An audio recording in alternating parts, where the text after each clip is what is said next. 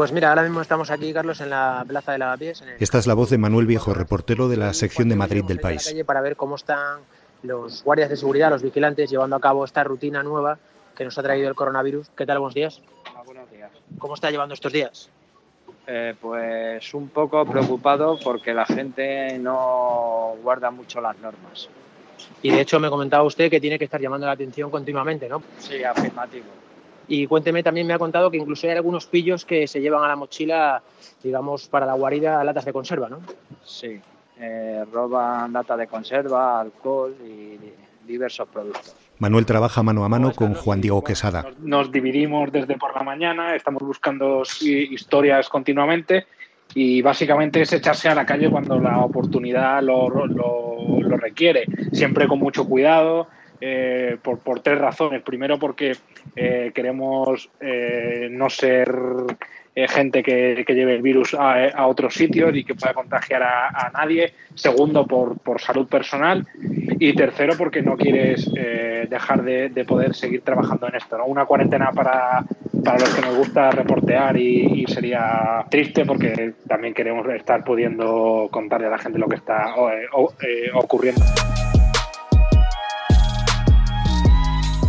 Os lo pregunto a los dos, ¿cómo habéis ido viendo el cambio de Madrid en la última semana y media prácticamente? Una ciudad que, está casi 24 horas en marcha, eh, se quedó muda, se quedó quieta y yo creo que también la, población eh, se concienció de repente. Es casi una ciudad fantasma.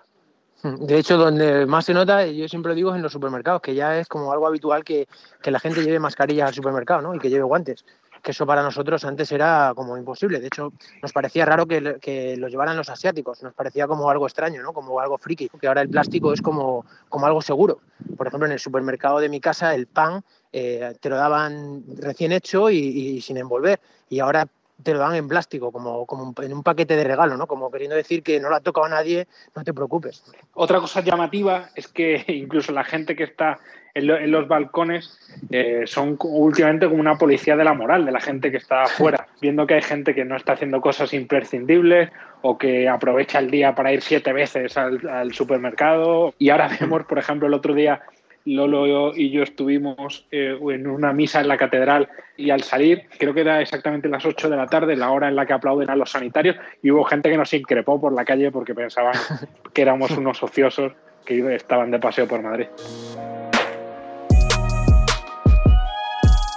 Los dos reporteros están en la calle mientras la jefa de sección, Lucía González, coordina desde casa el trabajo del equipo. Una de las cosas que, estamos notando es la preocupación que viene sobre lo que va a pasar cuando esto pase. La precarización, la crisis, la economía, hay muchísima demanda de información sobre, sobre eso por mucha gente que ya está viendo peligrar su trabajo. hoy, por ejemplo, informamos de las condiciones de los teleoperadores, pero están también los obreros, están, eh, o sea, más allá de los sanitarios, hay un montón de gente que tiene que seguir saliendo a la calle para que eh, el país siga funcionando para todos los que estamos en casa y algunos lo hacen en condiciones precarias. Oye, de todos estos días que habéis estado trabajando en la calle, no sé si os puedo pedir una foto, una imagen, una impresión que os haya quedado por encima de las demás, ¿no? que os haya llamado más la atención. Pues yo creo que la de los restaurantes. Entonces salir a la calle y encontrar solo verjas, porque uno parece que está como, como si viviera en, una cárcel, todo está encerrado, todo es cerrado, y, esa gente sí que es verdad que tenía una incertidumbre brutal, porque decían, bueno, estos son 15 días, y de repente ayer nos dijo Sánchez que iban a ser otros 15 días más, entonces ya va un mes y esa gente vive con una incertidumbre brutal. A mí me impresionó la calle Serrano el domingo por la mañana completamente vacía, todas las, todas las tiendas clausuradas, y simplemente un señor eh, en silla de ruedas pidiendo en la calle a, nadie. Luego, tanto eh, Juan Diego Quesada como Manuel Viejo, pues son, digamos, exploradores de alguna forma. Van por la ciudad, van viendo cosas, van reparando en algo, porque es una ciudad que ahora es totalmente diferente a lo que había sido hasta hace 10 días, ¿no? Una ciudad parada, una ciudad, digamos, que no hemos conocido mm, ninguno de nosotros.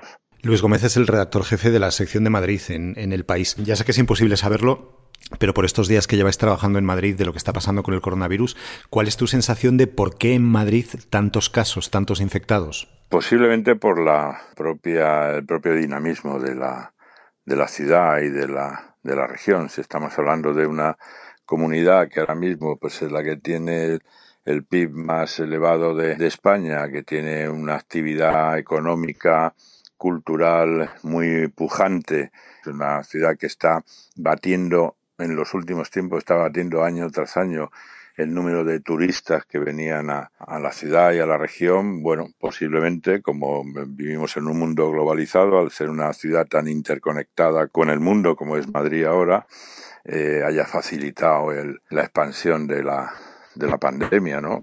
¿A quién tienes hoy en la calle, Luis, sabes? Vamos a ver, tenido en la calle a, a Luis de Vega, que ha estado en la T4 y, y está en Morata de Tajuña. Y ya volviendo de, de un pueblo de Madrid que se llama Morata de Tajuña. ¿Y qué has hecho allí? He estado con un padre y con su hija, a los que han echado el piso que compartían de alquiler, la casera, porque él es sospechoso de, estar contagiado de coronavirus. Llevan los últimos 10 días viviendo en, el coche, la hija está embarazada de cinco meses. Van de, durmiendo de un pueblo en otro porque desde que se decretó el estado de alarma, pues los policías y la Guardia Civil pues los mandan de un sitio para otro, ¿no? Han estado en el SAMUR social, han estado en algún centro hospitalario, y pero bueno, de momento llevan 10 días ahora mismo durmiendo en el coche, llevan con su maletero con unas galletas, un edredón en la parte de atrás y sin saber un poco qué va a hacer. Por supuesto ya acumulan alguna multa porque los agentes consideran que están que estar en el coche no está permitido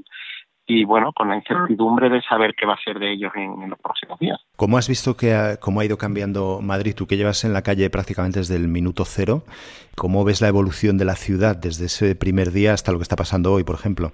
Bueno, yo creo que la, gente se ha ido se ha ido mentalizando, ¿no? Incluso nosotros también como, periodistas también eh, yo reconozco que, un par de días antes de que se decretara el estado de alarma, pues estaba haciendo una historia de cómo la gente iba a mantener su vida a nivel deportivo en la ciudad pensando que, eh, bueno, saliendo solo y por zonas poco habitadas iba a ser posible.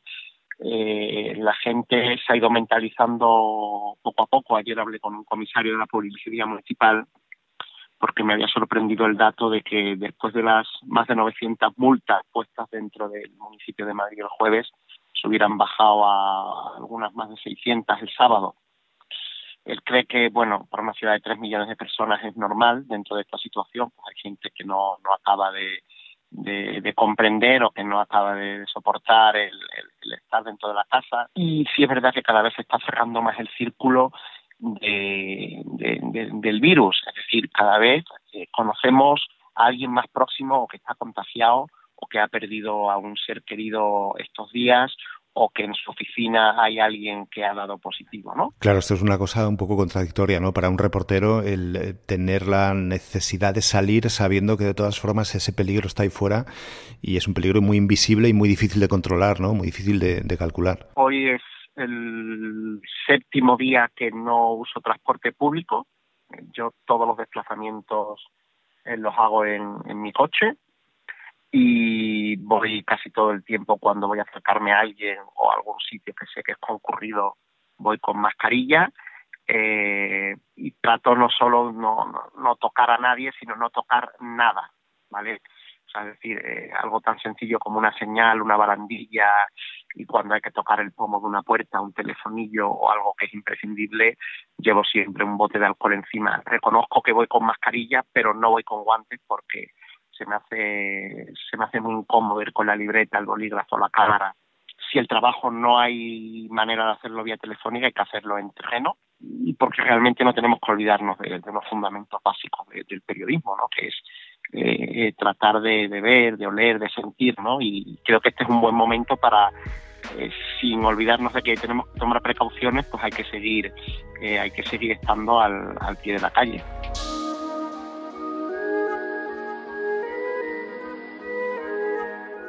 Berta Ferrero está investigando hoy desde su portátil un tema de movilidad que estará listo en un par de días. Cada, día es, una, es de una manera diferente, o sea, las informaciones llegan, además es un aluvión, o sea, nos pasamos el día hablando por teléfono con gente que nos, que nos cuenta tal y al final también hay que tener en cuenta que que está toda la, redacción prácticamente eh, volcada en el coronavirus. Entonces, pues así, o sea, nos llegan desde muchas vías, mucha gente que llama, muchos sindicatos, eh, eh, gente que está trabajando en los hospitales, pues, pues cada vez es un, pues eso, cada día es un día nuevo y, lo, y vamos así con la información.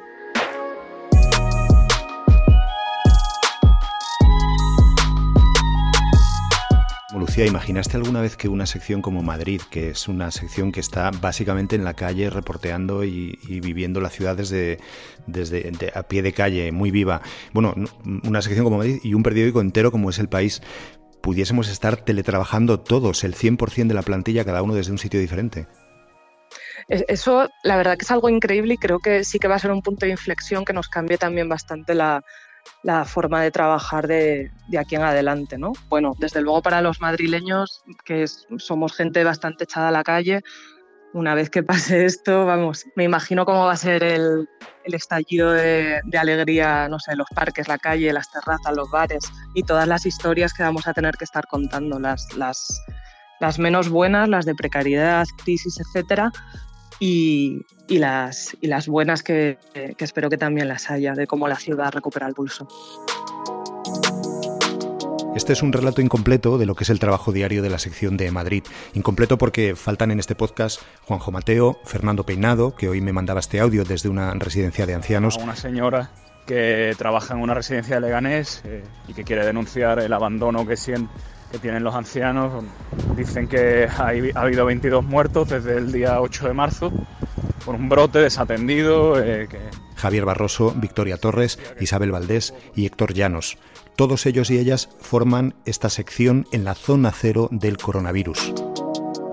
Esto es Crónicas de un virus. Soy Carlos de Vega, los mandos técnicos José Juan Morales. Nos puedes escribir a audio.elpaís.es. Manuela Garcés en Colombia está preocupada por los casos ocultos que puede haber en su país. Isaac Mejía por las consecuencias económicas en México. José, Carlos desde Brasil y Manuel desde Boadilla del Monte nos felicitan. Gracias a todos. Queda un día menos, mañana pasarán más cosas.